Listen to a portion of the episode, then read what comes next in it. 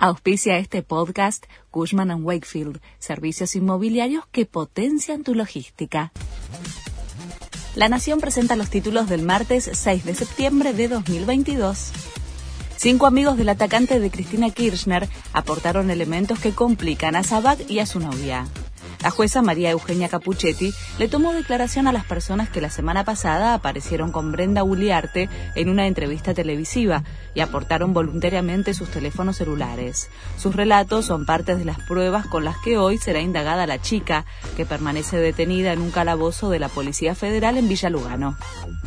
En el primer día del dólar soja se concretó una venta récord del grano. En la primera jornada del tipo de cambio para la soja a 200 pesos, la comercialización de la oleaginosa por parte de los productores se ubicó en el millón de toneladas.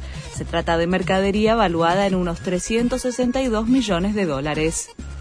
Hay aumentos de hasta 80% y demoras de hasta cuatro meses para conseguir neumáticos es por el enfrentamiento entre el sindicato y las tres empresas que producen ruedas en el país. El gremio pide aumentos que superen la inflación y horas extra al 200%, pero no llegan a un acuerdo. El paro y los bloqueos provoca desabastecimiento y una fuerte suba de precios. Boris Johnson prometió respaldar a Liz Truss en cada paso. El primer ministro de Gran Bretaña salió hoy por última vez de su residencia oficial en Downing Street para presentar formalmente su renuncia a la reina que está en Escocia. Tras la dimisión, la monarca llamará a la nueva líder del Partido Conservador para pedirle que forme gobierno. Terminó la fecha 17 del torneo de la liga.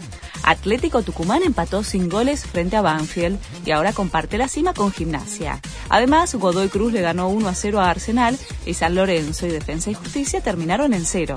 El jueves comienza la fecha 18 que tendrá como principal atracción al Superclásico. Este fue el resumen de Noticias de la Nación.